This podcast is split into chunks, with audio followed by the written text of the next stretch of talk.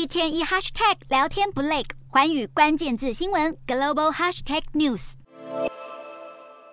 Why do you do that to Serbia? Why do you, from Wagner, call anyone from Serbia when you know that it is against our regulations? 高调宣布包围乌克兰巴赫姆特的俄罗斯佣兵组织瓦格纳集团，近期拼命寻找外援。并且把歪脑筋动到巴尔干半岛国家塞尔维亚。塞尔维亚和亲乌克兰的人士口中的活动，就是瓦格纳集团特别制作塞尔维亚语影片，招募志愿军一起入侵乌克兰。这个举动连一度跟俄罗斯交情不错的塞尔维亚总统武契奇都相当不满。加入攻打乌克兰的塞尔维亚新兵人数其实不多，部分人士确实曾在二零一四年与俄罗斯部队一起打过乌克兰。过去也有超过二十人因为参与外国前线的战斗而被塞尔维亚法院判有罪。现在瓦格纳集团把手伸进塞尔维亚，让塞尔维亚和俄罗斯的关系可能渐行渐远。据传，塞尔维亚总统已经好几个月没有跟俄罗斯总统普丁说话。在联合国谴责俄罗斯侵略乌克兰的决议案中，塞尔维亚也投下赞成票。因此，塞尔维亚是否转向西方的怀抱，引人联想。